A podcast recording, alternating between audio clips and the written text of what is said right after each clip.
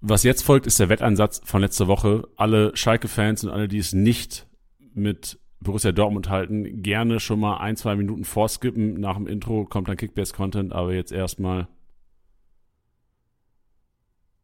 Wir sind alle am Borsigplatz geboren, haben früh schon doch für alle Zeiten unser Herz verloren.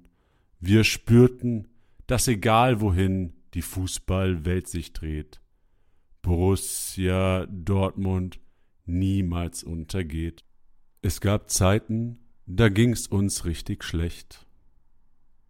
Wir blickten in den Abgrund und schworen uns jetzt erst recht, gemeinsam durch das Tränental geschlossen, Hand in Hand, und am Ende der dunklen Gasse erstrahlt die gelbe Wand. Borussia Dortmund 09. Hunderttausend Freunde, ein Verein. Die Menschen im schwarz und gelben Ruhrgebiet werden immer stolz an deiner Seite sein. Auf Main und Rainer, ab geht's.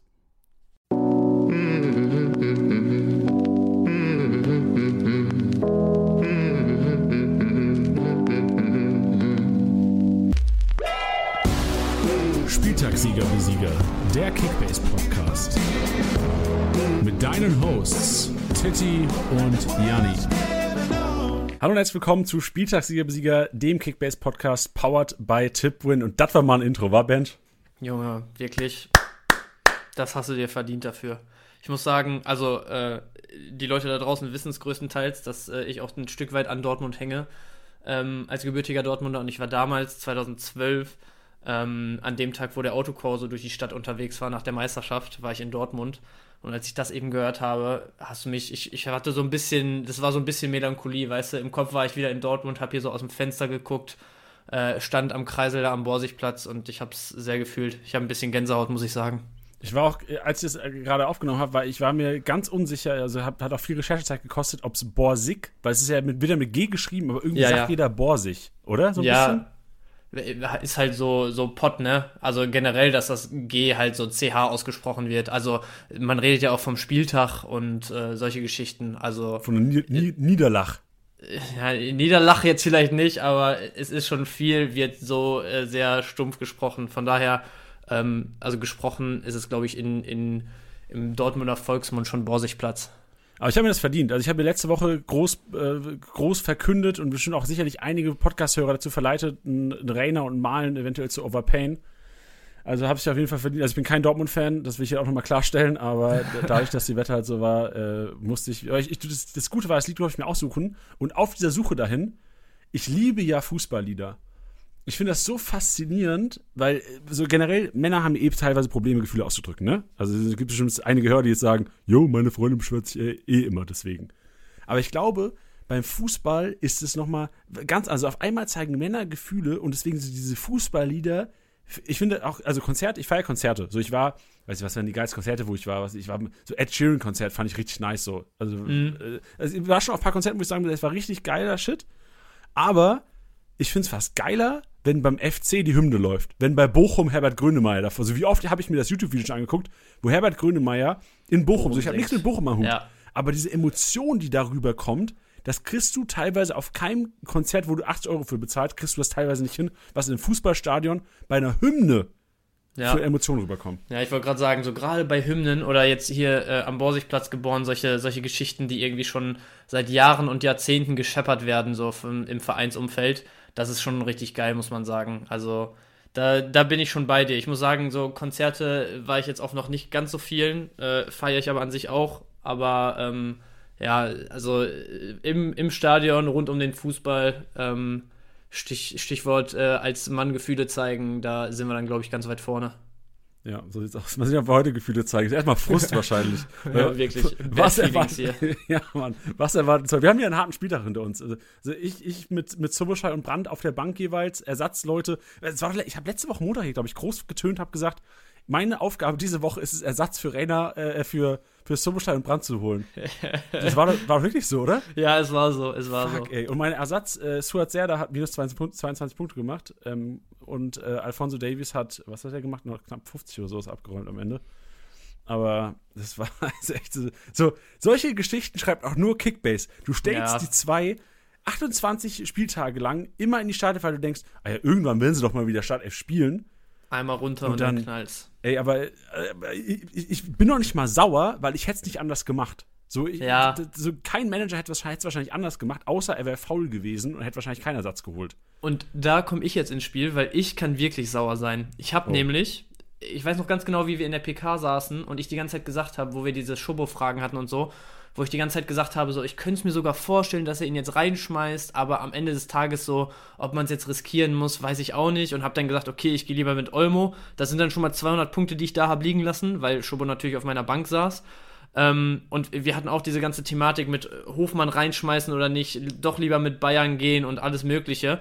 Ich habe Freitagnachmittag irgendwie, ich glaube um, um 15, 16 Uhr oder so, also so kurz vor der PK lief der bei uns in der Liga auf, äh, aus, deswegen habe ich da dann nicht mehr reingeguckt, hatte ich irgendwie 200% des Marktwerts auf Omar Richards geboten, der mir auch grundsolide, ich gucke gerade nochmal, 104 Punkte eingebracht hätte. Hab einfach bis zum Anschluss abends es nicht mehr geschafft, nochmal reinzugucken, beziehungsweise die letzte halbe Stunde dann auch vergessen, muss ich ehrlicherweise zugeben. Schön noch den Tweet raus und euch daran erinnert, dass ihr rechtzeitig aufstellt, aber selber nichts mehr gemacht. Mit Richards 7 Millionen und nochmal über 100 Punkte auf der Bank sitzen lassen und Musiala auch schön draußen sitzen lassen, der 95 Punkte oder so in einer Halbzeit gemacht hat. Dafür Hofmann 18, Olmo 31, Diaby minus 21, Benzebaini, der nicht gespielt hat. Also ich wurde auch richtig gebrochen am Wochenende. Ja, ich, also richtig gebrochen wurde ich nicht, weil äh, irgendwie fand ich es trotzdem einen geilen Spieltag, weil endlich mal wieder, so, ich glaube, du konntest dich so auf deine Pferde verlassen. So, ich glaube, da geht es vielen Kickbiss Ja, stimmt. auch so, so, so ein Kunku hat wieder krass gepunktet, so ein Kimmich macht trotzdem seine 200, trotz einem durchschnittlichen Spiel, was man so von den Kommentatoren gehört hat. So ein Rafael Guerrero punktet endlich mal wieder roh, so auf, die, so auf so einen Schlotti, auf den Lienhardt ist immer wieder verlassen. Also es gab auch echt viele Lichtblicke äh, an diesem Spieltag und ich, es gab auch einige Punktexplosionen, fand ich. Also in Ja, den Ligen, in der Office-Liga sind auch 1200 gefallen, endlich mal wieder, seit langem gefühlt. Mhm. Also es war, ich- es war eigentlich ein geiler Spieltag, aber ich glaube, ähm, dass viele Punkte auf der Bank geblieben sind, wenn man so ein Resümee Ja. unter den 29 Spieltag Aber ähm, es, es war halt vor allem, was du gerade auch meintest, so ein erwartbarer Spieltag, ne? Also Bayern zu 0 gegen Augsburg. Wolfsburg gewinnt zu Hause zu 0 und äh, in der Höhe auch leider angemessen gegen Bielefeld. Dortmund zu 0 in Stuttgart, Gladbach zu 0 in Fürth. Also, was du gerade meintest, ich glaube, viele sind auch einfach über die Teampunkte dieses Wochenende wieder ganz solide gekommen und da hat jeder irgendwie mitgenommen, womit er gerechnet hat, mehr oder weniger. Also, Ja. das glaube ich auch und deswegen dürften die meisten, die jetzt vielleicht nicht irgendwie noch einen Schobo auf der Bank sitzen haben oder äh, ähnliche Entscheidungen wie wir getroffen haben im Einzelfall, dürften ganz zufrieden sein. Aber gerade wo du, wo du eben äh, Guerrero reingeschmissen hast, ne? Lass uns mal einfach heute ganz fix in den Maschinenraum rüber. Da habe ich nämlich ein, zwei mehr Spieler, als wir sonst haben. Der wird ein bisschen länger und dann machen wir das Intro hier knackig, oder? Geil. Ey, ich- vielleicht soll ich noch ganz kurz sagen, dass Tiddy heute übrigens wieder ausfällt. Am Anfang kommt ihr immer mit euren Hosts Tiddy und Janni. Tiddy ist zwar wieder zurück, offiziell, aber noch nicht bei 100% und nu- nun mal ist es so, dass wir im Podcast ja immer 100% geben wollen und wir da mit Bench natürlich eine mehr als adäquate gute Lösung haben in diesem Fall. Deswegen ähm, Bench heute nochmal am Start und äh, ja. Ankündigung Dank, von Bench Janni. nach 10 Minuten Podcast, auch nicht schlecht. Aber jetzt ab in Tiddys Maschinenraum zu, in, in Ehren an den gefallenen Kollegen, der nächste Woche hoffentlich wieder am Start ist. Tittys Maschinenraum.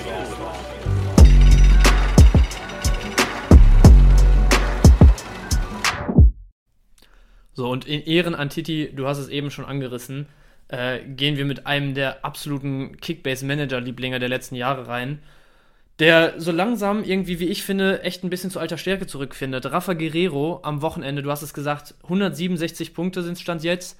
Ähm, der Mann durfte nur 70 Minuten ran. Wer weiß, was es mit 90 Minuten geworden wären. Ähm, es war kein Tor, kein Assist dabei. Es sind wirklich einfach krasse Rohpunkte mal wieder gewesen. Ähm, also fast die 170, wie gesagt, gerissen in, in 70 Minuten Spielzeit ungefähr. Und ähm, auch wenn man sich dann mal die letzte Woche anguckt, ich meine, da gab es ordentlich einen auf den Dötz von Leipzig. Ähm, aber auch da bei einem 1 zu 4, 85 Punkte, ähm, ist auf jeden Fall mehr als solide. Ähm, und ich habe mir auch die, die taktischen ähm, ja, Ausrichtungen, die taktischen äh, Formationen von Dortmund diese und letzte Woche mal angeguckt.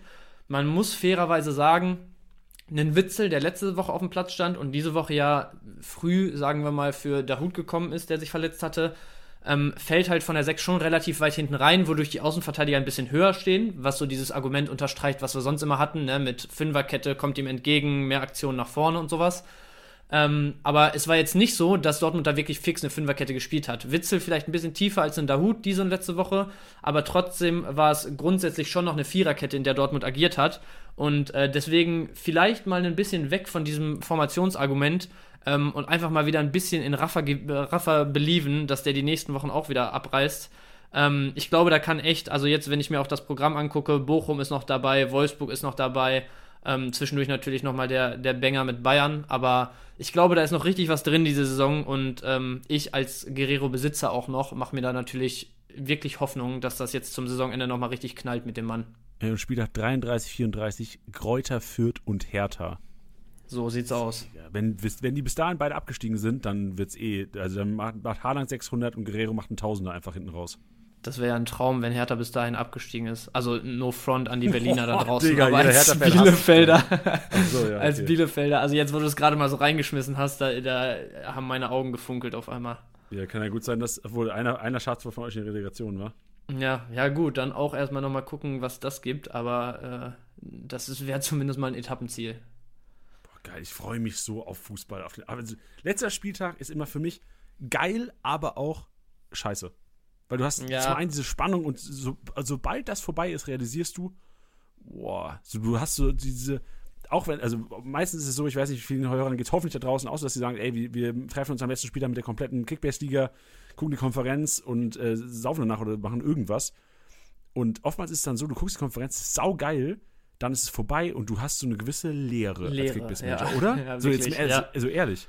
Ja, fühle ich komplett. So, ich meine, im Moment haben wir natürlich, ja, ich kann es jetzt, glaube ich, nur falsch formulieren, aber durch die letzten zwei Jahre ist natürlich die Taktung jetzt im Moment schon so, dass es dann auch echt relativ fix wieder losgeht, relativ kurze Sommerpausen irgendwie im Moment. Ähm, zweite Liga geht ja dann auch äh, immer noch mal ein paar Wochen oder mindestens ein, zwei Wochen früher als die erste los und da ist ja auch gut Radau die letzten Jahre, was auch die, die Vereine und so angeht. Und wenn du und Glück hast, daher, für dich Relegation, Bench. Wenn du Glück Bitte? hast. Wenn du Glück hast, ja, für dich ja noch Relegation. Glück, ja, man muss es wohl so formulieren und von daher also die Pause ist äh, zum Glück nicht ganz so lang, wie man es wie man's irgendwie immer, oder wie ich es zumindest immer im Hinterkopf habe, dass man da gefühlt zwei Monate komplett gar nichts mehr mitkriegt, was Fußball angeht. Aber äh, ja, der letzte Spieltag, so wenn, wenn dann wirklich abgepfiffen wird, dann äh, Lehre trifft schon ganz gut, was du eben meintest. Abschließend zu Guerrero, letzte Wort. Ich, würd, ich, ich will einfach nur sehen, nach dieser Saison für alle Guerrero-Besitzer, vor allem die an die festgehalten haben das ganze Jahr, ich hätte gern MVP-Titel Rafael Guerrero am letzten Spieltag mit 300 420 Punkten. Das Würde mir so richtig geil. gut tun. Das wäre so geil. Und alle hätten es verdient, einfach auch. Alle hätten es verdient, weil wie pisst ist jeder auf den, den Lewandowski-Besitzer? So, Digga, das ist so nervig. Oder den, den Kunku-Besitzer. Das ist so nervig. Also, ich verstehe das ja, so geil gemanagt, vor allem, also Lewandowski ist nicht geil gemanagt, aber ein Kunku geil gemanagt, weil das hätte haben wahrscheinlich wenig gedacht, dass er so explodiert. Aber wie frustriert sind Haaland, Guerrero und Kobis? Also eigentlich nur wahrscheinlich ja. Guerrero ist so die Prime Example. Guerrero ist ja. wirklich. Und Silva. Ja, ja, Guerrero, Silva, so die beiden. Ja, Guerrero den, ist wirklich das, das Sinnbild für Missmanagement wahrscheinlich dieses Jahr. Und bei mir, ich, ich habe halt Glück, also ein Kunku und sowas, ein Kunku, Kimmich hat alles ganz gut geknallt bei mir, aber ich habe, glaube ich, auf der anderen Seite mit einem Benzebaini, der oft enttäuscht, finde ich, dieses Jahr, oh, mit äh, Guerrero und vor allem mit Grillage. Also da brauche ich euch da draußen Digga. auch nichts erzählen, ne? Aber eigentlich was alles der so Mann dieses Jahr ne? Alles, also da, da, rechnest du eigentlich mit 350 Punkten mit den dreien jede Woche. So, wenn ich Glück habe, spielt einer von dreien. Das ist aber auch die Gefahr inzwischen. Also das ist, ja, ja, das, es ist, es ist alles schwierig dieses Jahr, aber ich meine, dafür lieben wir es ja, ne? Die, die Nerven kochen hoch am Wochenende und. Ich, ja, ich habe mich jetzt von äh, Benzabini getrennt, getrennt heute. Oh, ich habe äh, Baumgartner als Ersatz geholt, weil ich gesagt habe, also erstmal, weil Hoffenheim gegen Fürth spielt am Wochenende, aber bei Benzibaini, ich war einfach so, das bringt mir nichts. Der bringt ja. mir nichts. Es ist Vor immer wieder Ungewissheit, weil irgendwie donnerstags immer die Meldung kommt, oh, der hat gar nicht trainiert, aber er sollte auch ready werden fürs Wochenende. Und dann, selbst wenn der manchmal zockt, dann kriegt er rote Karten. Also er geht mir echt auf den, auf ja. den Senkel. Und das ist auch für mich so, dass du dann für nächste Saison, ich will mir auf keinen Fall äh, so diese, diese Charaktere holen, wo ich weiß, die waren diese Saison so oft angeschlagen, das wird nicht besser werden groß. Und weißt du was? Dann hole ich mir die in der Office League und nächstes mach Jahr das, guckst du dann in die Röhre mit, Nee, genau, mach das. Mach das. Machen wir die nächste Wette. Da singst du hier die, die Lautern-Lieder nächstes Mal. Hast, hast du schon eine Wette gewonnen gegen mich? Nee. Nee, ich glaube auch, ne? Das Also, ist das letzte Mal, dass du heute im Podcast sitzt. Ich freue mich natürlich auf nächste Woche. ja, ich glaube, wir machen mal weiter, ne? Ich habe nämlich heute äh, sechs Maschinen an der Zahl mitgebracht, also äh, echt pickepacke voll der Rucksack. Aber auch, weil es ist einfach so viel passiert dieses Wochenende, wo ich mir dachte so, ey, der Mann hat's echt verdient und ist natürlich, ne, unsere, unsere Maxime hier, dass er nicht in den Top 10 vertreten ist. Ähm, aber äh, da gab es einige, wo ich jetzt auch irgendwie keinen rausschmeißen wollte. Also ein, zwei, da habe ich mich dann noch gegen entschieden. Aber wen ich auch aus dem Freitagsspiel unbedingt noch mit reinhaben wollte, war Borna Sosa. Der Mann, also bei einer 2-0-Niederlage als Verteidiger, der natürlich, also der vorrangig auch über Assists auf den Kalajdzic und äh, über Standards und Torschussvorlagen und sowas kommt, 112 Punkte gegen Dortmund am Freitag, sein fünfter grüner Balken in Folge, nachdem wir, also ich erinnere mich an Zeiten, wo ich auch vorrangig noch den Kickbase als, als User nur gehört habe. Und ähm, ich damals Sosa besessen habe und oft gesagt wurde so, boah, ohne Kalajdzic, da kommt nichts, der macht die Punkte nicht, das ist einfach, da, da, da kann man nur auf äh, einen Stuttgarter Sieg zu Null hoffen, damit da mal was, was Grünes im Profil ist. Und mittlerweile ist der Mann wieder so on fire, wie gesagt, 112 Punkte bei einer Niederlage, ohne Tor, ohne Assist. Fünfter grüner Balken in Folge. Auch gegen Dortmund richtig Alarm da vorne gemacht. Ich erinnere mich noch kurz vor Schluss, legt er sich da so einen, so einen, so einen Chipball mit dem Kopf vor, nimmt den direkt Volley und Kobel guckt dem Ball nur völlig fassungslos hinterher, hat die Hände irgendwie vorm Gesicht und denkt sich wahrscheinlich auch, Alter, wenn der zappelt, dann äh, bin ich aber beim nächsten Tor des Monats zu sehen, aber nicht als Schütze. Und äh, also in meinen Augen Sosa im Moment auch eine absolute Maschine. Wer den jetzt in seinen Reihen hat, ich habe ihn, glaube ich, vor dem ersten grünen Balken verkauft. Ja, machst du nix, aber ähm, den in seinen Reihen zu wissen, im Moment auch absolute Maschine. Ich habe auch langsam das Gefühl, bei Stuttgart ist nicht mehr Mafropanos der Wunschspieler, sondern also Fürich, Sosa, Kalajdzic ist für mich so das Dreamteam der Stuttgarter, wo ich sagen würde, vor allem so den Challenges, das ist ein Trio, was ich gerne mal aufstellen würde. Gerade wenn es gegen, ich, gegen Mainz spielen ist, glaube. Ich weiß nicht, ob das so geil wäre jetzt gegen Mainz, aber gibt einige Ja. Partien bei Stuttgart, wo man das Trio sicher mal auf, auf den Platz zaubern kann am Wochenende. Das stimmt wohl. Fairerweise muss man sagen, Mavropanos auch mit 90 wieder gegen Dortmund, ne? Also der, Wie hier steht? äh, bitte? Mavropanos heißt der natürlich. Gewagt. 90 Punkte gegen Dortmund. Ähm, also der, der auch eine Bude machen können, ne? Der Mafropanos. Der Mavropanos, ja, der, also auch ohne sind die Punkte gut. Mit hätte es natürlich bei Sosa und Mavropanos ähm, richtig geknallt diese Woche, aber wir, wir belassen es erstmal hier bei Sosa im Maschinenraum, würde ich sagen. Was hast Und du noch für dann- Maschinen, Digga? Ah, ja, gehen da, ich wollte gerade sagen, gehen weiter zum nächsten, bevor wir hier irgendwie den ganzen Podcast mitfüllen. Und zwar habe ich da Nyansu noch mitgebracht. 145 beim zu 0 gegen Augsburg. Und den wollte ich unbedingt drin haben, weil das so, ich glaube, in, in den Köpfen aller Kickbase-Manager so einer ist, so, ja, der rotiert mal rein, wenn irgendwie komplett Not am Mann ist, hat sich bis jetzt auch zu oft zu unsicher gezeigt, spielt eigentlich gar keine Rolle, so, weiß nicht, ist eigentlich oft so in der Schublade keine Option direkt wieder. Hat jetzt aber, ich habe es mir eben angeguckt, die letzten drei Spiele äh, alle begonnen bei Bayern, insgesamt ungefähr 500 Punkte aus den drei Spielen mitgenommen. Also ich glaube, da gibt es wenig Spieler, mit denen man die letzten drei Tage, mal ab von den Top 3 vielleicht an einem Spieltag, ähm, über die drei Spieltage gesehen mehr Punkte mitgenommen hätte. Und ähm, auch so, wenn man in Richtung der nächsten Wochen denkt, Bayern wird hier und da auf jeden Fall noch, oder was heißt hier und da, ich, wir hoffen jetzt als, als äh, Representer aus Deutschland natürlich mal, dass sie es packen jetzt unter der Woche gegen Villarreal. Dann äh, sind da noch ein paar internationale Auftritte. Und ich glaube, durch die letzten Partien ist äh, Nianso in der Prioritätenliste auf jeden Fall mal ein bisschen weiter nach oben gerutscht, was das Standing bei Nagelsmann angeht. Und könnte hier und da auch nochmal einen Einsatz kriegen, oder? Was meinst du? Ich bin jetzt gerade, kennst du dieses Meme, wo dieser Dude in einem Park, ich glaube, auf so College Campus sitzt und so ein Schild vor sich hat, so ein Stuhl mit einem Tisch und ein Schild äh, quasi vorne am Ja, Tisch ja, hängt ja. und so heißt so, ähm, also da, da sehe ich mich gerade. so, genau, ne? genau. Und da steht gerade, Nianzu wäre, also Amos Pieper würde mehr Punkte machen bei den Bayern als Nianzu in der Startelf. Also für mich ist Nianzu einer, den ich, den ich, ich, ich challenge gerade so ein bisschen, warum ist der im Maschinenraum? Weil ich Ja. finde, der punktet nur gut, weil er halt bei den Bayern zockt. So gefühlt. Der würde. Ja, aber, aber da ist halt die Schwierigkeit. Also, ich gucke gerade ins Spielerprofil 27, 28, 29, halt einfach dreimal in Folge durchgespielt bei Bayern. So, da gehört halt auch was zu, ne? Ja, also ja, aber da gehört ja- rotierst du nicht ohne Grund da rein. Äh, Verstehe ich, aber der Grund war, also ich glaube, wenn, wenn Süle wieder fit ist, dann und wichtige Spiele kommen, aber ich verstehe natürlich auch aus Kickbase-Manager Sicht, dass es schon eine Maschine sein kann, weil du für so viel, so wenig Marktwert so krasse Punkte bekommst, weil Bayern Ein Startelf Bayern-Spieler, ne? unter 20 Millionen ist ja alles Schnapper. und der ist bei 6 aktuell.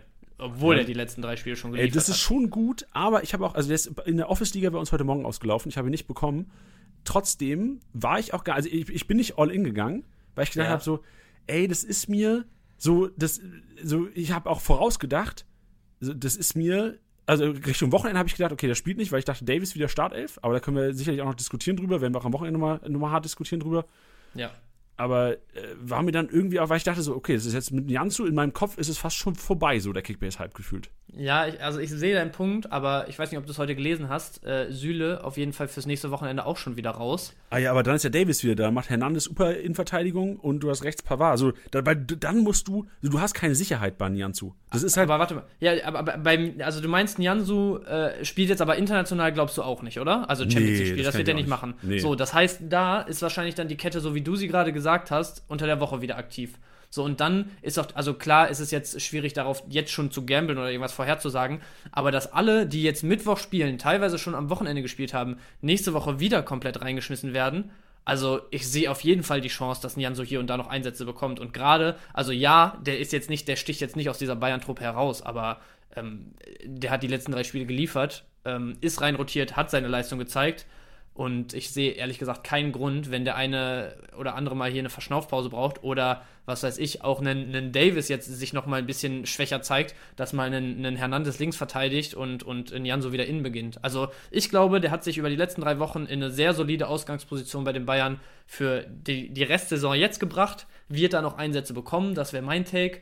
Und ähm, also darüber hinaus keine Ahnung. Ich kann mir gut vorstellen, dass er vielleicht auch nächstes Jahr verliehen oder sogar abgegeben wird, weil es einfach langfristig dann nicht reicht vom Niveau her. Aber ich bin mir sicher, dass diese 6, aktuell 2,5 Millionen äh, gut geparkt sind, wenn du ihn nicht allzu sehr äh, overpayen musst für, für die Restsaison. Und du vielleicht nicht abhängig bist, dass du ihn unbedingt aufstellen musst. Das wäre Ja, genau. So, also das stimmt, das stimmt. Also wenn ihr so eine 11, 12er oder 11er oder 12er Kaderbegrenzung habt, dann wird es schon schwer, das stimmt. Ja, weil Jans ist halt auch keiner, und das ist das Letzte, was ich dazu sage. So Nianzu ist halt auch keiner, den du aufstellst, wo du denkst, der spielt nicht. Also Nianzu kommt, wird selten eingewechselt und wenn, dann macht er jetzt auch keine enormen Punkte mehr, wie, also Musiala kannst du trotzdem aufstellen. So, der macht ja, in seinen 30 stimmt. Minuten trotzdem seinen grünen Balken gefühlt. Ja. Ja. Also das ist es dazu. Macht draus, was ihr wollt. Äh, ich glaube, da ist noch ein bisschen was drin dieses Jahr und habe ihn deswegen mit reingenommen. Ähm, als nächstes sind wir bei dem, bei dem Berliner Stadtderby. Und also nach dem Derby dachte ich mir, einen musste auf jeden Fall mit reinnehmen. Und ich habe mich äh, an der Stelle für Prömel entschieden.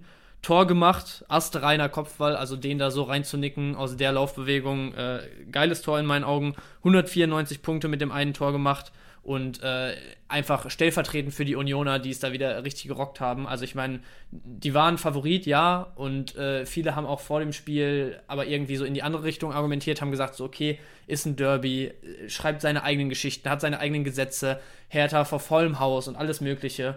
Ähm, und dass es, dass es ein enges Ding wird. Und ich glaube, Union, sogar wo man dann nochmal den unglücklichen Ausgleich eigentlich nach der Pause in meinen Augen bekommt, äh, Prömel im Prinzip postwendend, ein oder zwei Minuten später mit der Antwort, die dann so das Spiel, für mich war das so der entscheidende Moment im Spiel, wo das dann wirklich gekippt ist und wo dann Hertha auch wirklich auseinandergefallen ist im Anschluss. Wenn das Tor nicht fällt und äh, Hertha da erstmal wieder irgendwie den, den Beton angerührt kriegt hinten, dann kann das, glaube ich, nochmal ganz anders laufen. Und von daher stellvertretend für die Unioner Truppe und so ein bisschen für den Moment, der das Spiel entschieden hat, in meinen Augen Prömel hier am Start. Ja, nothing to add, ey, verstehe ich. Also ich, ich, ich fühle so ein bisschen auch mit den Hertanern, weil es mir langsam echt leid tut. Ich habe so ein paar Bilder ja. gesehen, wie die ganzen Fans da zum Schaden hin sind. So, das, das, das schmerzt den ja sau, so, ein, so, diese Niederlage. Du bist jahrelang die Nummer eins in der Stadt und dann wirst du echt so ein bisschen äh, und siehst, wie dein Team auftritt dann vor allem noch. Ja. Also mir tun die Hertha-Fans echt ein bisschen leid. Also ich fühle auf jeden Fall mit euch, weil ich auch schon so, so bei mir im Hinterkopf sind so recht die Zeiten gekommen, als, als Mainz 05 so langsam, wo man als Lautern-Fan gemerkt hat, oh shit, Mainz macht richtig gute Arbeit, so die sind äh, vor uns so. Ja, äh, und also deswegen, daran muss ich so ein bisschen denken, deswegen Hertha-Fans lassen den Kopf nicht hängen, so das wird wieder. Ob es dann halt ein Jahr, zwei Liga wird, so ihr werdet, also die Qualität, so die, die Infrastruktur ist Vielleicht ja sogar besser mal wirklich wieder neu aufbauen zu können. Also es ja, hat sich jetzt weiß, die letzten Jahre öfter mal gezeigt, dass man es dann nicht packt, so Beispiel, ja.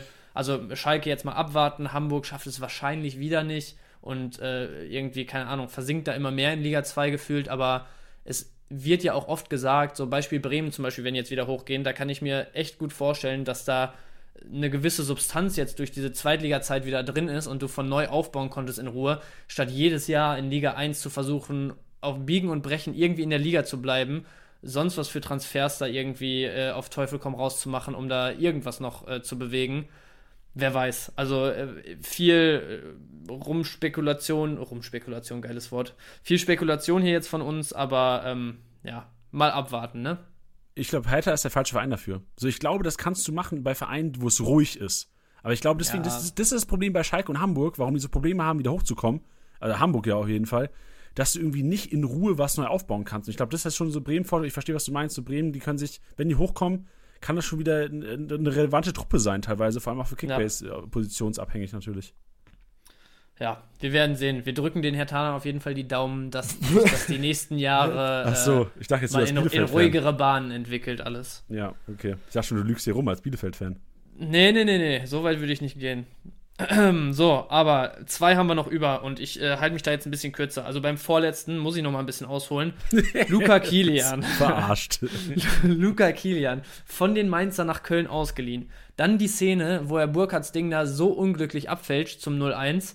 Äh, sichtlich ge geknickt da irgendwie äh, erstmal äh, ja wieder in Richtung Anstoßpunkt unterwegs war dann liegst du da 2-0 hinten, so eine geile Aufholjagd von Köln hinterher, wirklich auch einfach eine Mentalitätstruppe dieses Jahr. Also jetzt stehe ich da mit dem Schild und sag, prove me wrong, Alter. Also Köln, was die an, an Wille und Emotion auf den Platz bringen dieses Jahr, wenn es drauf ankommt, ist schon richtig geil teilweise in meinen Augen. Und dann macht Kilian natürlich kurz vor Schluss da noch das entscheidende 3-2 gegen den Verein, von dem er ausgeliehen ist. Da war dem auch scheißegal, ob er es irgendwem recht machen muss und jetzt nicht jubeln sollte. Der Mann hat es einfach so gefühlt, dass er da das Spiel gerade entschieden hatte.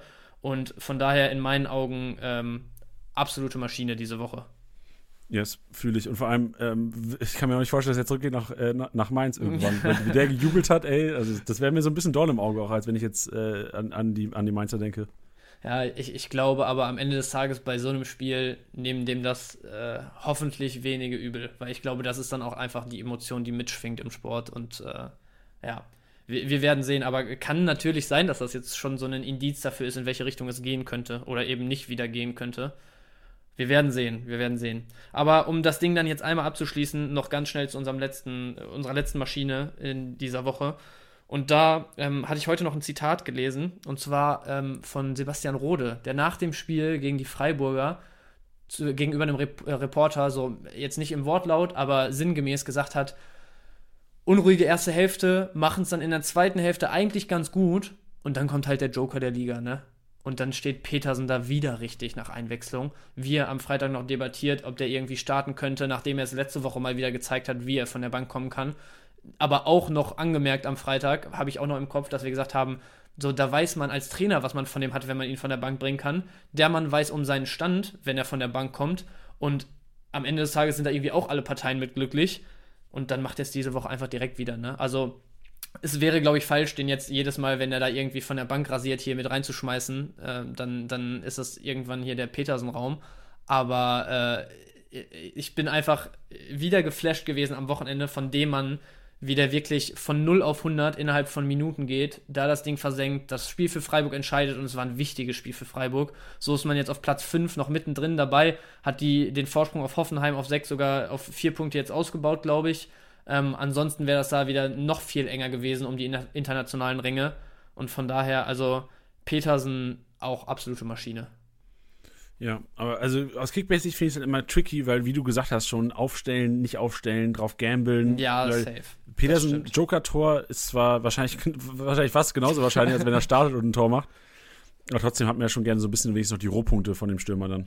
Ja, also das ist jetzt keiner in dem Sinne im Maschinenraum, wo wir sagen, Alter, wenn ihr den kriegen könnt, packt ihn euch ein und ab dafür in die Startelf.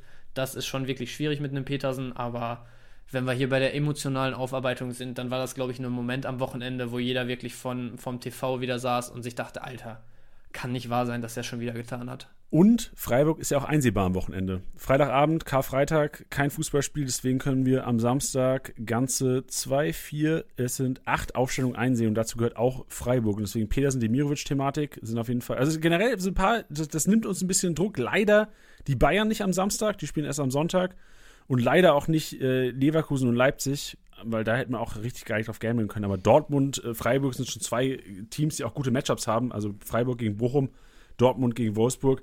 Da kann man schon mal was, was so richtig. Also Einkaufswagen später wird auf jeden Fall auch mit den Leuten gefüllt sein bei mir. Yes. Und damit wir dafür auch noch genug Zeit haben, beschließen wir oder schließen jetzt den Maschinenraum erstmal wieder ab an der Stelle. Bevor wir gleich aber zum Statistikrasenmäher kommen und den Spieltag 29 mal so richtig statistisch auseinandernehmen, mit kranken Learnings auf jeden Fall für die Handlungsempfehlung unter der Woche in den Kommentaren auf dem Transfermarkt, möchte ich noch über Athletic Greens reden. Athletic Greens hat ein Produkt, das heißt AG1. Das ist ein Nahrungsergänzungsmittel. Wichtig ist, nicht Nahrungsersatz, es ist Nahrungsergänzung. Also im Grunde genommen zusätzlich zu eurer Nahrung ist das äh, ein, ein, Pulver, was ihr in Wasser auflösen könnt, zu euch nehmen könnt. Vor zwei, drei Wochen hat Athletic Greens den Werbespot gebucht hier in dem, in dem Podcast und hat uns ähm, das Produkt zukommen lassen. Und ich habe mir gesagt, ey, ich weiß ja, in drei Wochen darf ich hier über Athletic Greens reden. Und da habe ich mir gesagt, ey, ich teste es einfach mal. Ich teste einfach mal und berichte hier im Podcast von meinen Erfahrungen in den letzten drei Wochen mit diesem Produkt. Und für mich ist eigentlich das Wichtigste der Geschmack erstmal, ne? Also das schmeckt. So ist es nicht so, weil es gibt ja durchaus Nahrungsergänzungsmittel, die einfach nicht schmecken. Und wichtig ist auch so erstmal für mich, finde ich, dass es nicht künstlich schmeckt. Weil du hast ja teilweise, ich weiß nicht, Ben, du kennst es sicherlich, äh, weißt du, so Proteinpulver oder sowas, da schmeckt ja manchmal so. Ich habe im Kopf Vanille-Proteinpulver, schmeckt in meinem Kopf nicht, weil ich, glaube ich, einmal in meinem Leben so Proteinpulver Vanille probiert habe, was einfach grausam war. Es ist auf jeden Fall oft ein Problem, ja, das stimmt. Also ist auf jeden Fall ein Riesenplus, wenn man es äh, entspannt nebenher essen, trinken, zu sich nehmen kann und dann nicht so den Störer hat, dass man gefühlt da irgendwie ein Stück Plastik isst. So sieht's aus. genau. Und äh, vielleicht erstmal, was ist Athletic Greens? Athletic Greens ist ein Pulver, was aus 75 essentiellen Vitaminen, Mineralstoffen und weiteren Inhaltsstoffen, also alles echte Nahrungsmittel im Grunde genommen. Und ich habe das jetzt seit drei Wochen genommen. Also ich nehme jeden Tag Athletic Greens. Es ist nicht so, dass du es jetzt nimmst und auf einmal, wow. Also ist nicht so, dass ich es erstmal genommen habe und irgendwie 600 Push-Ups gemacht habe direkt. Nee. Ich nehme das seit drei Wochen und ich merke schon, so ein bisschen, so, so Energielevel ist höher auf jeden Fall. Das wäre so, so mein Benefit, den ich merke. Und ich weiß nicht, ob man es so anwenden sollte, aber so wende ich es auf jeden Fall an in den letzten drei Wochen. Das ist auch teilweise, weil man sollte es immer morgens nehmen, ne? Teilweise, auch wenn es kein Nahrungsersatz ist, teilweise hat es bei mir das Frühstück ersetzt. Und ich habe gemerkt, weil normalerweise, wenn ich gar nichts frühstücke, frühstücke, Ben, ich weiß nicht, wie es dir geht, aber wenn ich gar nichts frühstücke, ich bin so ein bisschen low am Morgen. Geht's dir auch so? Ja, ja, auf jeden Fall. Also ich bin auch ein, ein, ein richtiger Muffel, was das morgens angeht. Ich brauche auch so bestimmt meine zwei, drei Stündchen tatsächlich morgens, bis ich äh, vernünftig was essen kann. Und äh, von daher, also gerade wenn man jetzt sagt, okay, das ist irgendwie äh, in dem Fall jetzt ein Pulver, was du auflöst und dann äh, entspannt trinken kannst, das gibt schon mal eine gute Basis. Ne? Erst recht, wenn dann natürlich von den, von den Inhaltsstoffen da vieles drin ist, was dir richtig was gibt an, an Power und Push am Morgen. Ähm, aber grundsätzlich ist das natürlich auch eine geile Routine, die man sich damit dann aufbauen kann. Genau, richtig. Und das, das ist im Grunde auch der Sinn daran an, an Athletic Greens. So eine gesunde Routine, weil du, es gibt ja auch Frühstück, also ich merke das wirklich, wenn ich morgens, was weiß ich, äh, ein Brot mit äh, Bionella, so ich liebe ja Bionella, ne? Also Bionella ist das vegane Nutella. Wenn ich ein Brot mit Bionella esse, Digga, ich bin so ein bisschen lazy die ersten Stunden am Tag. Ja. Und wenn ich, ja, so, wenn ich so ein gesundes Porridge mir mache mit, mit Früchten oder sowas, Junge, dann ist Energy Level high. Und ich habe aber keinen Bock, mir jeden Morgen Porridge zu machen. So, das ist ja so eine Viertelstunde Aufwand. So, das, eigentlich ist es traurig, aber teilweise bin ich zu faul dafür. Und auch dafür habe ich jetzt erkannt, in den letzten drei Wochen ist Athletic Greens eine geile Sache. Also für alle, die es mal ausprobieren wollen, ähm, wir haben noch eine ganz geile Schmankerl für euch, denn es gibt zusätzlich noch was. Und zwar, ihr bekommt mit eurer Erstbestellung AG1 einen kostenlosen Jahresvorrat an Vitamin D und Vitamin K2. So, wenn ihr jetzt so sagt, was ist das, dann erst recht mal gucken. Shownotes, athleticgreens.com slash kickbase. Und dazu noch fünf praktische Travel Packs.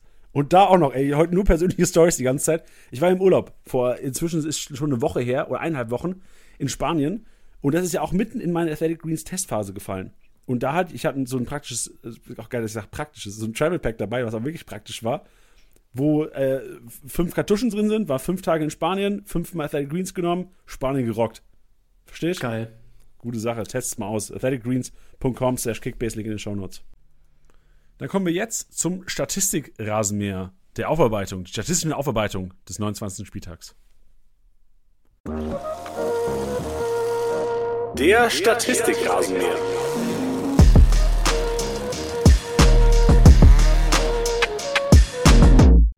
Tag zusammen, Leute, wir sind im Statistikrasenmeer und wir machen das knackig, gehen durch. Wir ziehen unsere Learnings aus den kumulierten Statistiken aus dem Live-Matchday. Wir haben verschiedene Statistiken, wie jetzt den Abwehrboss. Das sind die Rohpunkte der Verteidiger mit Klärungsaktion. Wir haben den Dribbelkönig. Wo sind die meisten Gegner ausgedribbelt? Wir haben, was ich mal, das, das ist die wichtigste Statistik für mich eigentlich, ist die Passmaschine. Wo sind die Rohpunkte vergeben? Weil das ist ja auch Thema der heutigen Episode. Rohpunkte. Und da haben wir ein paar, nicht nur in der Offensive, aber auch in der Defensive, die bei Vereinen spielen, Bench, wo du ja sagen würdest, also normalerweise stelle ich ungern von den Vereinen auf, aber inzwischen, gerade so die letzten drei, vier Wochen, zeigen uns immer wieder, dass günstige Spieler, die, dass preiswerte Spieler es schaffen, annähernd grüne Balken hinzulegen, obwohl sie noch nicht mal gewinnen, Partie. Ja, also da sind auf jeden Fall einige Optionen dabei, die man zumindest mal sich mit einem kleinen Haken auf der Scouting-Liste versehen sollte. Ja, und seit zwei Wochen läuft es bei Augsburg richtig gut. Und jetzt, oder seit drei Wochen, jetzt haben sie nur, nur 1-0 verloren gegen die Bayern, würde ich auch sagen, ist ein kleiner Erfolg. So bringt den Augsburgern gar nichts, aber ähm, gut gespielt. Hinten gut dicht gehalten. Man sieht die, die Defensive rund um Reese Oxford, den kranken Rohpunkte, den wir schon seit Wochen drin haben, immer wieder gut. Und einer, wo ich das Gefühl habe, das ist immer formabhängig. Also wenn der Bock hat, also ich glaube, ich, ich, will jetzt nicht abschalten, dass er manchmal keinen Bock hat, aber ich glaube, wenn, wenn Niklas Dorsch immer so ein bisschen extra Motivation hab, hat, dann punktet er richtig krass gut. Und deswegen auch Abwehrboss heute kein Innenverteidiger, es ist Niklas Dorsch einfach. Defensiver äh, Mittelfeldspieler von den Augsburgern, 20 Aktionen, so 86 Punkte gemacht. Im Grunde genommen alle seine Punkte kommen über Defensivaktionen und hat so ein bisschen Reese Oxford die Show gestehlen. Äh, gestohlen. Also klar, Reese Oxford auch in Elber verschuldet, unglücklich, so ein bisschen auch der Unglücksrabe des Spiels, obwohl er eine Riesenpartie hat, aber Niklas Dorsch eigentlich fast noch effektiver gewesen, noch mehr Klärungsaktionen gehabt und deswegen da so das erste Learning schon, teilweise kannst du auch, also niemals hätte ich Niklas Dorsch aufgestellt. Oxford hätte ich vielleicht sogar noch aufgestellt, aber mit dem Wissen, ey, Niklas Dorsch ist der Sechser, der, der alles sauber halten muss. Wäre das schon was gewesen, wo ich jetzt auf den nächsten Spieltag gucke, okay, wo sind die Duelle? Gegen wen spielen die Augsburger? Gegen wen spielen die Kölner? Wo sind die Duelle, wo vielleicht Leute, die drei, vier, fünf Millionen wert sind, die zauber ich in der Championship dann auf den Platz. Die versuche ich mir im Manager-Modus vielleicht noch zu holen als 12., 13. Mann und sie dann eventuell, wenn Freitag ein Ausfall kommt, nochmal reinzuzaubern. Ja, also sehe ich auf jeden Fall das Learning, aber wie du auch schon ange, angeteasert hast im Prinzip, bei Dorsch finde ich es echt immer so ein bisschen undurchsichtig. Also so ist, ich könnte jetzt auch im Nachhinein nicht sagen, was vielleicht so, unabhängig davon, dass halt Bayern der Gegner war und du dann viele Defensivaktionen hast, aber wo man vielleicht bei Dorsch in, den einen Spiel, in dem einen Spiel mal sagen kann, okay, die Rolle wird so und so interpretiert und im nächsten irgendwie so und so und dann und dann macht er mehr Punkte. Also ich erkenne da irgendwie ehrlich gesagt kein Muster, deswegen finde ich krass, die Punkte diese Woche. Finde ich aber schwer, so ein direktes Learning bezüglich Dorsch rauszuziehen. Ähm, aber was auf jeden Fall interessant ist, ist, dass wir ja grundsätzlich, du hast es gesagt mit Oxford, ähm, gerade gegen so Bayern, Dortmund und so oft da sind, dass wir sagen, die Innenverteidiger sammeln die Klärungsaktionen, sammeln die Zweikämpfe und alles Mögliche. Ähm, dass jetzt hier mit Dorsch dann natürlich ein Sechser dabei ist und ich habe eben auch mal in den, in den Tactical Feed oder in den realtaktischen äh, Aufstellungen geguckt. Dorsch hat wirklich auch jetzt nicht so tief agiert, dass man sagen könnte, okay, der hat da irgendwie dem Oxford die Aktionen weggenommen, mehr oder weniger. Der hat eine 6 gespielt, eine, eine astreine 6 und äh, hat da wirklich die Aktionen gesammelt. Ähm, sollten wir vielleicht die nächsten Wochen mal ein bisschen im Blick behalten. Dieses Sechser-Thema ist ja sowieso die letzten Wochen schon so ein bisschen, ein bisschen mehr äh, ausgefüllt worden, in Anführungsstrichen. Ähm, und sonst vielleicht auch nach der Saison mal nochmal gucken, ob man da echt irgendwelche Muster erkennt, wie das mit diesen Sechser-, Achter-Geschichten äh, irgendwie aussieht. Ich glaube, also ich glaube, das Muster, was ich jetzt erkennen würde, also jetzt auch jetzt nicht krass statistisch belegt, sondern einfach so aus dem Gefühl der letzten Wochen und diese Namen, die ich immer mal wieder lese im Abwehrboss, ist vor allem, wenn du halt als Sechser gegen ein Team spielst, was große Ballbesitzanteile hast. Also wir haben jetzt auch wieder Christiansen von Fürth als Sechser mit drin, der mhm. gegen Gladbach, die auch wahrscheinlich 60, 65% Ballbesitz hatten gegen Fürth, enorm viel weggemacht hat. Und äh, also es gibt immer mal wieder Sechser, die da sich reinmischen in die, ich kann die anderen Namen ja nochmal vorlesen, die krass roh gepunktet haben aus der Verteidigung. Mafropanus war dabei, ein Kübler, der richtig kostet ausgeschaltet hat, äh, richtig starke Partie gemacht. Wittmann dabei, äh, Bauer dabei als Innenverteidiger, Leitsch dabei als Innenverteidiger. Aber du hast immer wieder Sechser drin und ich glaube, die Sechser kommen immer mal wieder rein, wenn du so tief stehen musst oder beziehungsweise so viel Defensivarbeit machen musst als Sechser und gar nicht groß in das Offensivspiel eingebunden wirst, wo du als Sechser eh oftmals nicht gut punktest. Ja. Also das ist was, was ich aus, also gerade aus dem Schleswig-Rasenmeer, wo alle Hörer jetzt wahrscheinlich auch sagen werden, oh ja, das ist ein Mehrwert, was das ich mir hoffentlich rausgezogen habe, dass Sechser gar nicht aufzustellen sind gegen, wenn du ein Mismatch auf der anderen Seite hast. Also wenn Fürth jetzt daheim gegen, boah, okay, Fürth gegen Hertha, Fürth spielt gegen Hertha daheim, Christiansen hätte ich gar nicht so viel Bock aufzustellen. Fürth spielt daheim gegen, jetzt wie Gladbach, Fürth, Fürth spielt daheim gegen Hoffenheim oder sowas, auch wenn Hoffenheim jetzt nicht so gut ausgegangen ist. Gladbach ja auch nicht. Aber mhm. da hatten Christiansen viel mehr Potenzial zu punkten, als in einem Duell jetzt gegen, äh, gegen eine Mannschaft, wo vielleicht 50-50 Chance ist, dass Fürth gewinnt. Ja, ja, sehe ich den Punkt. Vielleicht da auch dann so, um, um das irgendwie mal rund zu kriegen, ähm, Zehner und so mal außen vor in der Beobachtung, aber gerade wenn ich jetzt mir so Dorsch gegenüber Meier angucke, wenn man irgendwie eine Doppelsechs hat, wo man sagt, okay, der eine übernimmt vielleicht wirklich eher ein bisschen den offensiveren, spielerischen Part mit Ball und der andere ein bisschen defensiver, gerade dann in den äh, Matchups, wo, sagen wir mal, die Quoten weit auseinander liegen, also jetzt Bayern-Augsburg, da vor allem den defensiveren mal im Blick haben. Yes. Beispiel auch Christiansen. Dann bezüglich dem Dribbelkönig. Das sind die erfolgreichen Dribblings am Wochenende. Ich lese kurz die Namen mal vor. Kein krankes Learning dabei. Äh, Endo, Tyram, Stach, Musiala, Jens-Peter Höge mit jeweils vier erfolgreichen Dribbling-Aktionen. Ähm, zeigt aber nur, was vielleicht das einzige Erstaunliche ist, dass Musiala im Grunde um 20, 30 Minuten reichen. So für, äh, um da mitzumischen in der Ligaspitze. Ähm, und auch gerade noch da nochmal das Learning zu Musiala ähm, wäre auch mein Take, weil viele Podcast-Hörer vielleicht auch jetzt Musiala besitzen sind und immer noch nicht wissen, was sie machen mit dem Kollegen mein Take wäre trotzdem weiterhin halten, auch wenn er so ein bisschen der Verlierer der letzten Wochen ist, so gefühlt, weil Goretzka zurück ist und jetzt Goretzka Kimmich Doppel-6, gesetzt auch sicherlich in der Liga langfristig, je nachdem wie natürlich, äh, wenn Verletzungen wieder kommen, dann nicht, aber Musiala trotzdem auch als Joker einer, den ich aufgrund von mangelnden Alternativen trotzdem aufstellen würde. Außer du kriegst jetzt ja. einen für 25 Millionen, der Stammspieler ist, so dann machst du den, machst du den Switch. Ja, ich habe es leider am Wochenende falsch gemacht, ihn draußen sitzen lassen, aber gerade auch, wo jetzt zum Beispiel Gnabry sich im Moment wieder formschwächer zeigt, wo Sané zumindest irgendwie mal die Andeutung hat oder die Tendenz zeigt, dass da vielleicht auch wieder ein, ein kleiner Hänger im Moment drin ist, ähm, hat Musiala oft genug jetzt in den letzten anderthalb Jahren gezeigt und hat Nagelsmann auch gezeigt, dass er ihm vertraut und ihn auch gerne einfach mal reinschmeißt, zwei, drei Spiele. Von daher würde ich auch auf jeden Fall Musiala halten, wenn es geht. Und ähm, ja, das Einzige, was ich da vielleicht noch sagen würde, ist äh, bezüglich äh, Jens-Peter Höge, der jetzt echt lange raus war und wenn nur sehr, sehr kurze Einsätze bekommen hat, jetzt am Wochenende echt so ein bisschen wieder auf sich aufmerksam gemacht hat in meinen Augen, auch wo ich äh, hinterher nochmal die Highlights gesehen habe. 150, 152 Punkte mit einer Vorlage. Ähm, klar, jetzt auch wieder ein bisschen abhängig davon, was jetzt gegen Barca die Woche passiert, ob Frankfurt da vielleicht sogar noch länger mitreden darf international. Aber vielleicht Höge auch jemand, den man sich jetzt mal billig noch schießen kann für den Rest der Saison äh, als 12., 13. Mann, ist nicht mal eine Mio wert und könnte hier und da vielleicht auch nochmal Relevanz haben. Zu Musiala will ich noch eine Sache raushauen. Musiala spielt wahrscheinlich als ein Jan zu am Wochenende. Statement, Janni, 11.04., 16 Uhr. Ja, überlegen wir uns mal die Woche, ob wir vielleicht Samstag da noch, noch ein, zwei Wetten einstreuen, ne? Vielleicht müssen wir dann irgendwann mal einen extra Stream für deine Konzerte machen. Ey, Digga, ich, ey, das, das wäre eine Wette. Die, für mich aus können wir die jetzt schon eingehen. Äh, das Musiala, aber ja, nee, ich, ich, ich bin ja nur pro Nianzo und nicht anti Musiala. Ich halte ihn ja selber. Das, das geht nicht. Ja, aber also Ben, wir müssen jetzt auch mal, du musst hier mal ein bisschen Risiko eingehen. nee, nee, nee. Den, wir, den Druck lasse ich mir hier gar nicht aufzwingen. Wir reden Samstag, wir können jetzt schon mal anteasern. Samstag, äh, Watch-Along. Wir machen Kickbase-Pressekonferenz, yes. die auf Twitch nochmal stattfindet. Machen wir am Samstag, 14 Uhr geht es circa los und wir schauen uns dann alle zusammen die Konferenz an. Also alle auch, die vielleicht kein Sky-Abonnement haben, können einfach uns zuschauen, wie wir Sky gucken. Mensch, ja. wie geil ist das? Und auch für alle anderen, äh, also ich meine, wir hatten es jetzt einmal gemacht, schon bei, bei Gladbach-Bochum damals, oder Bochum-Gladbach war es, glaube ich. Ähm, und auch die, die geguckt haben, einfach nebenbei ein bisschen im Chat schnacken, ein bisschen, ich meine, da kommen wir von Themen, äh, was eure bisherige Kickbase-Saison angeht, über Spekulationen, vielleicht Transfers nächste Saison, die im Moment irgendwie heiß diskutiert werden, äh, bis hin zu Jannis Lieblingsessen mal wieder mit ganz viel Erdnussbutter oder was auch immer. Ähm, schnacken wir da einfach, wie wir lustig sind und Bock haben und ich glaube, das, das beschert uns allen einen, einen ganz geilen und je nachdem, mit wem man es hält, einen möglichst entspannten ähm, Bundesliga-Samstag.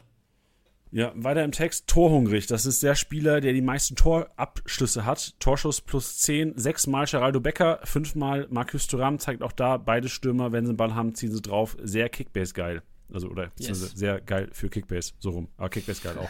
Flankengott, Kostic, Uth, Mittelstädt, Fürich, Becker, Brandt. Ein ganz wilder Mix, den ich auch nicht wirklich interpretieren kann. Nur, so viel sei gesagt, äh, anscheinend viele Halbfeldflanken auch. Weil Uth hält sich ja wenig auf dem Flügel auf, Brand vielleicht schon ein bisschen eher.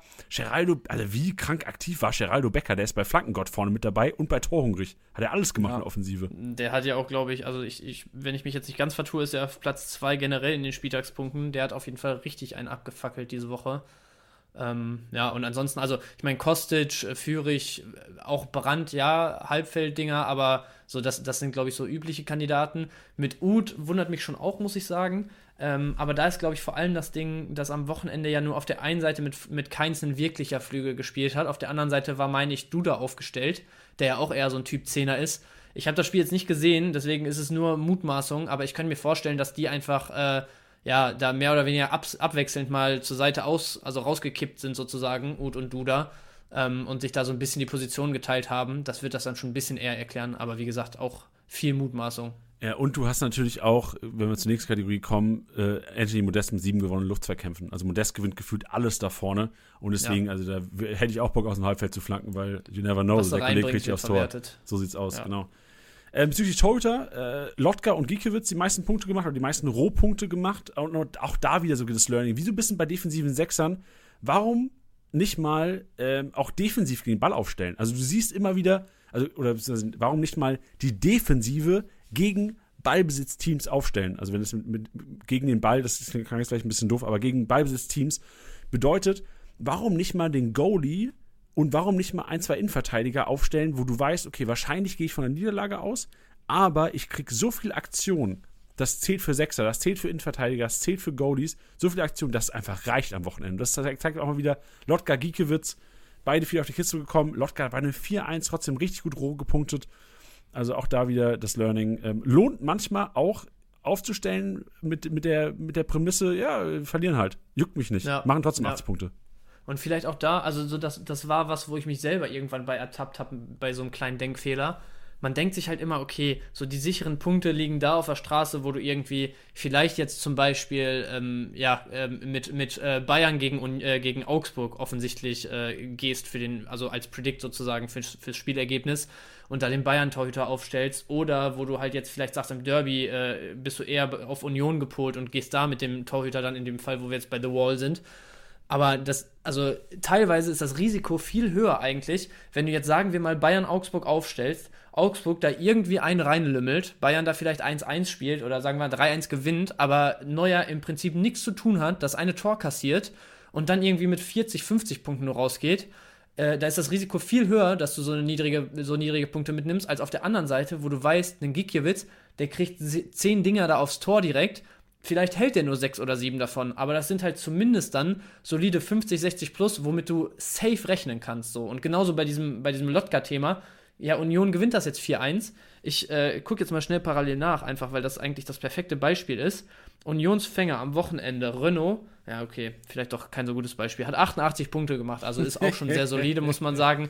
Aber ich glaube, ihr wisst, was ich meine, ja. wenn ich sage, vielleicht geht man dann lieber mit dem Risiko, dass die Mannschaft ein bisschen einen auf den Deckel kriegt, aber man weiß, die, die Aktionen durch Verteidiger und Torhüter kommen und man hat sozusagen sichere, solide Punkte als auf der anderen Seite wirklich darauf hoffen zu müssen, dass der zu Null Bonus kommt, äh, darauf hoffen zu müssen, dass die, das Team auch wirklich gewinnt, was dann am Ende des Tages vielleicht sogar die größere Unsicherheit ist. Also ich, ich glaube, ihr wisst, was ich meine.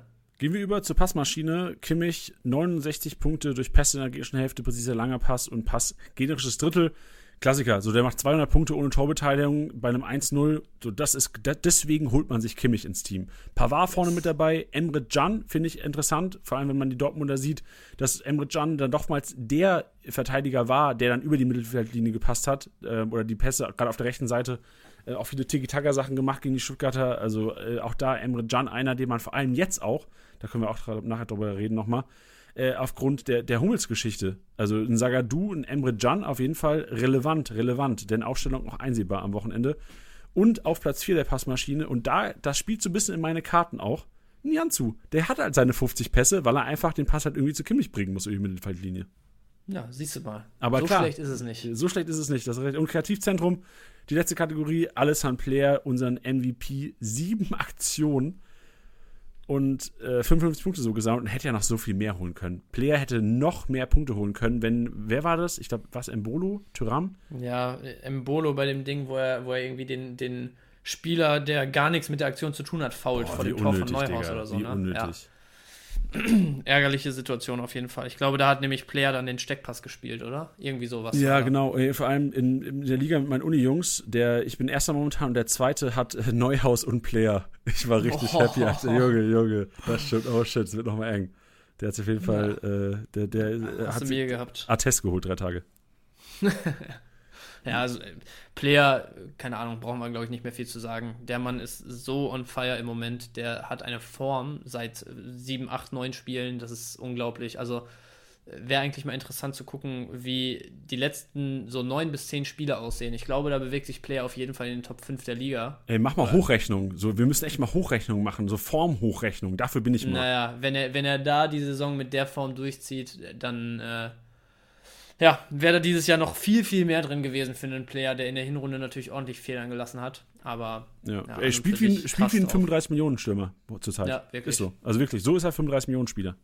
Also auf jeden Fall einer auf dem, auf dem Zettel haben. So vor allem, das ganz kurz noch so, bevor wir jetzt hier zu unserem äh, Thema, was wir auch schon die ganze Zeit so ein bisschen angeschnitten haben, diese unerwarteten Rohpunkte und so ein bisschen die Matchup-Analyse kommen. Das ist was, was mir immer so ein bisschen auch weitergeholfen hat, glaube ich, weil ich immer darauf gehe, gerade formstarke Spieler aus den letzten drei, vier Spielen, die vielleicht eine lange Verletzung hatten ähm, oder sehr lange raus waren oder auch wirklich schlecht performt haben, so Guerrero. Ich werde nächstes Jahr wieder auf Guerrero geiern, weil ich weiß, Leute werden nicht mehr so von, viel von dem erwarten, Leute werden nicht mehr so hart overpayen. Ich werde versuchen, den irgendwie zum adäquaten Preis zu bekommen. Und weil ich weiß, okay, jetzt kommt er wieder in Form, der bleibt bei Dortmund, vielleicht kommt ein Linksverteidiger nach Dortmund, der wird eine offensive Rolle spielen. So, und genau diese Leute, die gerade in den letzten Wochen, alles haben Player. Ey, Player Guerrero für mich eine richtig geile Kombi am Anfang, die sicherlich teuer sind, weil die von diesem Markt, den sie momentan haben, gar nicht auf 30 Millionen kommen können. Also Player nicht auf 30 Millionen, Guerrero ja. Aber ich glaube, ihr wisst, was ich meine. Also gerade formstarke Spieler, die in den letzten drei, vier Spielen krank performt haben, finde ich immer ganz geil zu sehen, weil viele Kickbase-Manager am Anfang der Saison ja eher so die Gesamtpunkte sehen. So, die sehen die Punkteschnitts und die sehen wahrscheinlich das, boah, wer hat einen kranken Schnitt, ist aber kacke momentan. Äh, Leroy Sané. Ja. So, das könnte ein 60 Millionen Pull werden in ir- irgendeiner Liga und dann denkst du dir, oh, Sané, ja, Nationalspieler, äh, rotiert eh oft, finde ich gar nicht so geil eigentlich. Hätte ich fast lieber einen Rafael Guerrero nächstes Jahr. ja, Fuck, ist auf ich- jeden ich, Fall ein mach's. Gedanke. Ich bin sau verliebt in Rafael so Guerrero. Ich muss damit aufhören eigentlich. Ich glaube, die ganze Community ist verliebt in Rafa Guerrero. Jetzt wieder. Das ist so zurück zur Ex jetzt. Geil. Gut, dann lass uns noch mal über unerwartete Rohpunkte reden und wir haben uns die Matchups angeguckt der nächsten Wochen.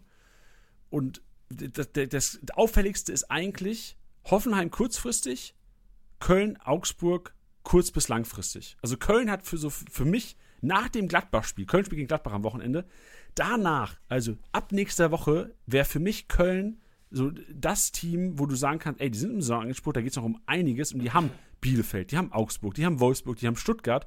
Vier Teams, Spieler 31 bis 34, wo ich, ey, Championship, drei Kölner, zwei, drei Kölner, so Skiri, Modest, so die Go-Tos, Hübers, Hübers jetzt nach Sperre wieder back. So, das sind die Leute, die jetzt vielleicht auch wieder auf den Märkten sind. So ein Hübers, der könnte, könnte gut sein, dass der Kollege verkauft worden ist. Also Köln wäre für mich so, die, wo so ein Team, wo ich sagen müsste, ey, da kommen unerwartete Rohpunkte auf uns zu, denn die Gegner stimmen einfach. Und kurzfristig, ich hab's gesagt, Hoffenheim. Hoffenheim jetzt. Ey, Bench, wie kacke waren die gestern? Nee, Das war Wahnsinn. Auch generell die letzten zwei, drei Wochen Ja. haben die schon echt nicht überzeugt. Aber, genau, also jeder Kickbase-Manager denkt jetzt so, okay, Hoffenheim kacke. Jetzt kommt aber Fürth. Fürth auswärts kassiert, die Statistik habe ich schon öfters hier gepult, glaube ich, durchschnittlich, oder nicht durchschnittlich, pro Spiel mehr als zwei Tore kassieren die auswärts vor allem. Hoffenheim, Frust, das ist so das perfekte Spiel für Hoffenheim eigentlich. Und das perfekte Spiel eigentlich auch auf Kickbase-Manager, zu sagen, ey, Kramaric rastet endlich mal wieder aus. Ein Baumgartner rastet endlich mal wieder aus. Ein Bibu macht seinen Doppelpack. Ein David Raum kommt zurück. Gegen Ex-Verein. Digga, 250 Punkte plus. Also ich glaube, Hoffenheim, kurzfristiger Invest, unerwartete Rohpunkte am Wochenende oder beziehungsweise noch nicht mal unerwartet, das sind erwartbare Rohpunkte am Wochenende. Ja, gehe ich hundertprozentig mit. Nichts zu, zu sagen. Ey, Özcan habe ich vergessen bei Köln. Ja, ja, Köln, also was ich vielleicht doch noch so dazu sagen würde, also Köln und auch Augsburg, was du ja schon kurz angeschnitten hattest, ähm, die mit dem Restprogramm Hertha, Bochum, Köln, dann Leipzig einmal und Fürth, aber ist ja grundsätzlich ähnlich wie, wie bei Köln, würde ich sagen. Ähm, da ist halt so ein bisschen der Punkt, dass man da, glaube ich, von Spiel zu Spiel ein bisschen beobachten muss, weil Köln muss schon, glaube ich, jetzt irgendwie noch dranbleiben an den Euroleague-Rängen oder generell an den, an den oder Conference League-Rängen, wenn man so will. Ähm, damit da wirklich, also ich, ich, ich will jetzt äh, Abstand davon nehmen zu sagen, dass da irgendwie kein Feuer mehr unter Baumgart drin ist, wenn es um nichts mehr geht. Aber ich glaube schon, dass man sich dabei sicherer fühlt und dass da auch auf jeden Fall die Upside noch höher ist, wenn die bis zum Ende wirklich irgendwie an den europäischen Plätzen dranbleiben. Und daher muss man hoffen, auf jeden Fall in meinen Augen, dass sie jetzt gegen Gladbach und Bielefeld auch liefern, damit die letzten drei Spiele gegen Augsburg, Wolfsburg, Stuttgart, damit es da wirklich um alles geht und dann kann da richtig was drin sein. Genauso ist bei Augsburg auf der anderen Seite so ein bisschen das Ding, nach oben, äh, also sowieso nichts mehr. Nach unten haben sie jetzt im Moment fünf Punkte Vorsprung äh, auf, auf äh, Stuttgart, sechs auf die Relegation auf Bielefeld wenn das demnächst nochmal so ein bisschen enger zusammenrückt, dann sehe ich da sogar noch bessere Punkte für den, für den Saisonendspurt. Also bei denen ist jetzt vielleicht sogar auch so, dass man sagen kann, okay, wenn sie sich da komplett frei schwimmen, können sie unbeschwert aufspielen. Und wie gesagt, von den Matchups, vom Programm her, gehe ich das auf jeden Fall mit, dass man da äh, Augsburg auf jeden Fall holen kann Richtung Saisonende. Aber ich könnte mir vorstellen, dass gerade wenn es da vielleicht sogar noch mal ein bisschen enger wird, dass dann der Druck einfach nochmal höher ist, dass es, wenn es um alles geht, äh, auch gerade so die ganzen, die ganzen Verteidiger und ein Dorsch, wo wir eben schon beim Thema waren, manchmal dreht er komplett durch und manchmal, ja, weiß ich nicht, kommt da halt nicht ganz so viel bei rum, ähm, dass da vielleicht sogar noch mehr drin ist, wenn es dann um alles geht in den letzten Spielen. Ich habe ein Quiz, Bench. Ein Quiz? Was passiert am letzten Spieltag, wenn Augsburg schon gesichert ist und Fürth schon abgestiegen ist und die beiden gegeneinander spielen? 90 Minuten Ball in der Mitte liegen lassen. Nee, komplette Eskalation passiert da. Also ich, wie oft passierte das schon in der Vergangenheit, dass am 34. Spieltag so Vereine gegeneinander gespielt haben? Ich erinnere mich an, an, Bayern gegen Augsburg war das mal. War Bayern gegen Augsburg am letzten Spieltag, was irgendwie gefühlt 16 zu 15 ausgegangen ist. So Niederlechner ja. macht gefühlt fünf Tore. Und genau so eine Partie wäre das, wo die Augsburger sagen, okay, fuck it, ey, wir haben eine geile Saison gehabt, lass mal Spaß haben. Fürth sagt, ey, unser letztes Spiel in der Bundesliga, so, wir, so Vierhever, du machst das hinten, der Rest nach vorne, so gefühlt. Und deswegen, also ich glaube, wir Kickbase-Manager müssen auch das auf der, auf der Rechnung haben, dass das hinten raus nochmal richtig eskalieren kann. Deswegen, ey, jeder, der vorne ist mit, was weiß ich, 500, 600, 700, 800, 1000 Punkten, ey, seid euch nicht zu sicher. Der 34. Spieltag hat schon dem einen oder anderen Kickbase-Manager meinen Nacken gebrochen. Ja, auch wenn man so, also ich habe jetzt zum Beispiel direkt im Kopf, äh, Dortmund gegen Hoffenheim war, glaube ich, sogar zwei Jahre in Folge oder irgendwie zwei aus drei mal eine Zeit lang wo es für Dortmund immer echt noch so um Champions League Quali ging und solche Geschichten oder sogar Richtung noch mehr, ich weiß es gar nicht mehr genau. Und Hoffenheim da irgendwie äh, am letzten Spieltag äh, ja äh, so irgendwo in, der, in den Euroleague-Plätzen rumschwamm und das Ding eigentlich mehr oder weniger gegessen wurde. Und dann haben die Dortmunder einmal auch in, im eigenen Stadion so auseinandergenommen am letzten Spieltag, wo alle hinterher da wirklich mit, mit Kinnladen offen standen und sich dachten, was ist hier gerade passiert. Also der letzte Spieltag, da kann noch mal viel passieren und gerade auch, weil es einfach so diese Neuner-Konferenz am letzten Spieltag ist, das wird so geil noch mal in den Ligen, wo es noch eng wird und von daher und was natürlich auch krank wird, also wenn wir jetzt mal damit rechnen, Bielefeld und Hertha wird das Duell, worauf es hinausläuft unten, Hertha in Dortmund, Bielefeld zu Hause gegen Leipzig, also das ist ja auch nur krank, ne? Ey, wer, wer kassiert weniger Gegentore? Ey, wirklich. Am Ende Torverhältnis. Also, ja, Arminia im Moment 15 Tore besser. Da, uh. da sollte es reichen. Okay, krass, ey. Wir ey, werden Relegation wäre auch heftig. Ist irgendein, ist irgendein NRW-Club in der, auf Platz 3? Schalke wäre doch krass, oder? Bielefeld-Schalke wäre wär crazy. Ja, das wäre heftig. Hoffe ich aber ehrlich gesagt nicht drauf. Boah, ich hoffe, ich, ich freue mich so. Also als neutraler Zuschauer gibt es fast nichts Geiles als Relegation, aber ich glaube, für den Verein, der eventuell absteigen könnte, ist das Hölle. Ja, ja, ja. Aber gut, genug über Arminia geredet. Ja, genau. Lass mal zum Einkaufswagen gehen, weil da habe ich keine Arminen drin diese Woche. Besser ist es auch. Jannis Einkaufswagen.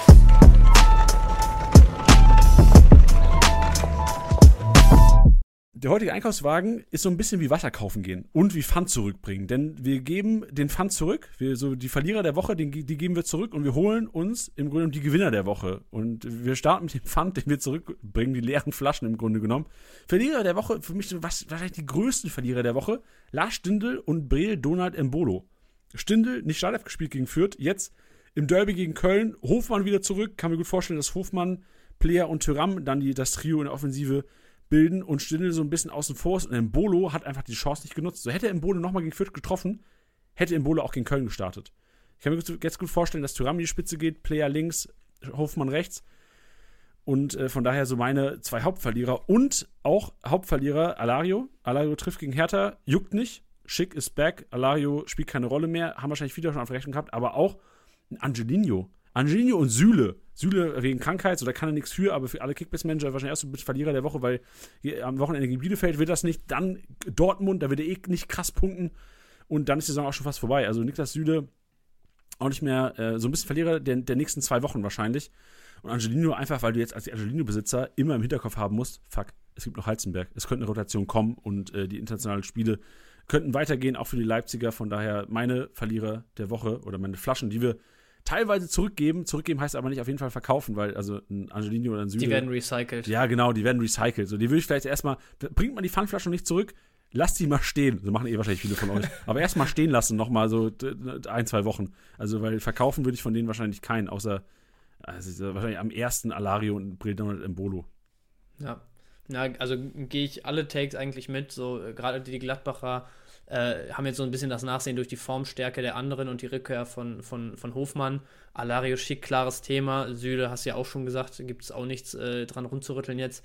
Bei Angelino, ja, ist natürlich das Ding. Also ich glaube, er wird schon noch so erste Wahl sein. Aber gerade wo wir immer so mit Euroleague-Rotation und hin und her, wo Tedesco ja auch ein großer Fan scheinbar von ist, ähm, ist das schon ein Argument, dass man sich vorher eigentlich echt keine Gedanken machen musste, weil Angelino natürlich auch wieder geliefert hat die letzten Wochen.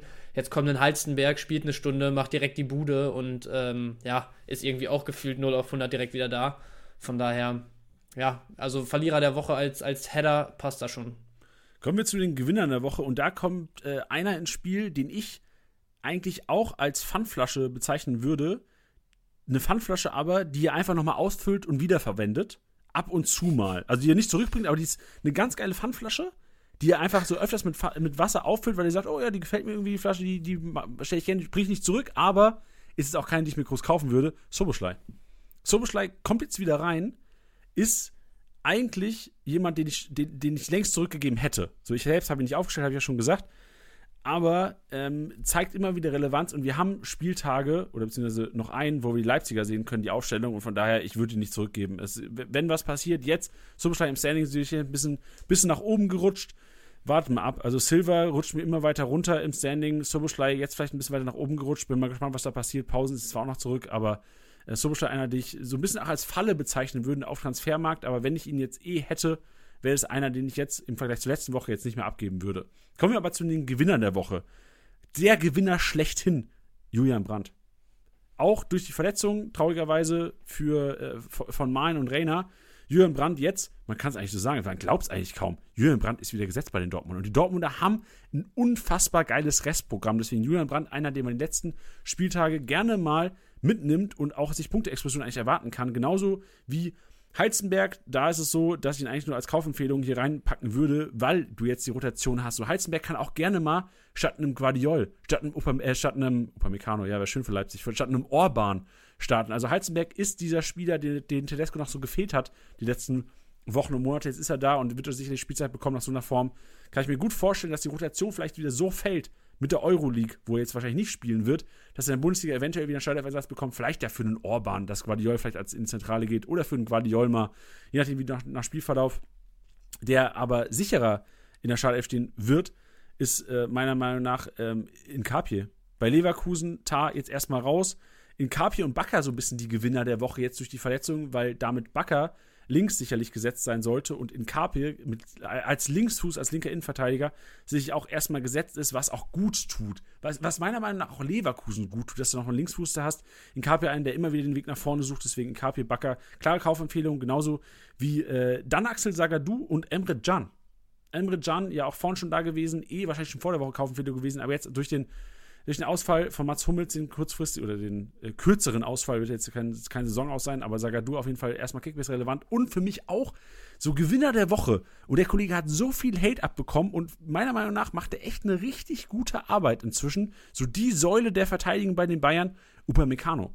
So, der wurde so, gerade auf Liga Insider, wird Upamecano gewinnt keine Abstimmung. Die ganze Woche gewinnt Upamecano keine Abstimmung. Da gibt es vereinzelt immer Leute, so schaut an die, die immer gesagt haben, Alter, Freunde, der Upamecano ist ein richtig guter Innenverteidiger, hat seine Patzer gehabt, aber ey, seit Wochen keine Patzer mehr von Upamecano. Also kleine Dinger immer mal wieder drin, Fehlpässe vereinzelt, ja, aber keine großen Spitzer. Deswegen Upamecano für mich auch Gewinner der Woche, auch wegen Süde, aber auch, äh, weil er einfach das gut macht, seine Sache. Yes, also so an die Jungs und Mädels da draußen, ich glaube, ihr habt einen pickepacke vollen Wocheneinkaufswagen gerade geliefert bekommen. Ähm, da sollte auf jeden Fall was dabei sein. Und wo du eben dein, dein, dein Pfandflaschen-Intro hier hattest, ähm, habe ich hier rechts an meinem Mikro vorbei auf so eine, also keine Markenplacements an der Stelle, aber diese 720-Degree-Flaschen und so kennst du, ne? So für die, für die, äh, einfach so eine, so eine Riesenpulle halt. äh, Ah, so, Leitungswasserflasche so Refill, ja, ja. einfach. Ja, ah, genau. okay. Und, und da dachte ich, äh, dir, als du über, äh, über Schobo gesprochen hast, dass der Mann ist so eine Flasche. Der Mann ist keine Pfandflasche, die du stehen lässt. Der Mann ist so eine Flasche, wo du am Anfang des Jahres, Leipzig hat den Transfer da eingetütet und alle dachten sich, Alter, was für eine kranke Maschine. Da musst du am Anfang reingehen und den brauchst du. Der wird alles rasieren in der Bundesliga. So, und da bin ich auch so ein richtiges Marketingopfer, was so Air-Up-Geschichten und sowas hier angeht. So, weißt du, ist geil, kaufst du dir erstmal. Jetzt stand der über die Saison, nachdem es am Anfang mal geil war, irgendwann hast du diese Flasche nur noch in der Ecke rumstehen und dann trinkst du doch wieder irgendwie aus dem Hahn einfach oder hast hier, keine Ahnung, so, so das Stream-Geschichten, gekaufte Flaschen, was auch immer, steht das die ganze Zeit in der Ecke rum und jetzt auf einmal zum Saisonende explodiert Schobo, du findest diese Flasche wieder, es schmeckt auf einmal wieder viel geiler, es ist viel entspannter, die ganze Zeit so eine Flasche einfach, äh, ja, nachfüllbar zu haben, als Sachen zu kaufen und so und auf einmal ist das Ding wieder da und genauso ist Schobo jetzt auf einmal wieder relevant für den Endspurt. Krank. Ich vergleiche heute äh, besser denn je. Wirklich. Besser denn je ist aber auch eine gute Überleitung zu unserem MVP-Tipper. Denn, ähm, also erstmal so, das- war's mit dem Podcast. Danke fürs Reinhören. Wir haben aber jetzt noch das Outro des Jahres. Weil der Kollege hat's geschafft, Alessand Player mit genau auf den Punkt 309 Punkten zu tippen. Dennis, Respekt an dieser Stelle, Digga. GG. GG. GG. Mag ich eigentlich nicht das Wort. GG. Dann tut's mir leid. GG. Dennis, Bühne gehört dir, Bench, danke dir, Digga, hau rein. Ciao, ciao. Ja, moin zusammen, der Dennis hier. Punktlandung würde ich sagen. Habe Player zwar nicht im Team, aber Chapeau, Lasso und Merci. Ja, mit 900 Punkten war mein Wochenende ja solide. Bei 2300 Punkten Vorsprung auf den zweiten, ähm, ja, kann ich so langsam den Sekt kalt stellen. Dies möchte ich eigentlich auch nutzen, um ja die Flöten aus meiner Gruppe zu grüßen. Jungs, Kopf hoch und ähm, nächstes Jahr habt ihr dann vielleicht wieder eine Chance. Ja, zum Abschluss möchte ich dann noch die Jungs vom FC Pfaffenweiler grüßen. Macht weiter so. Ciao und euer Diamantenauge.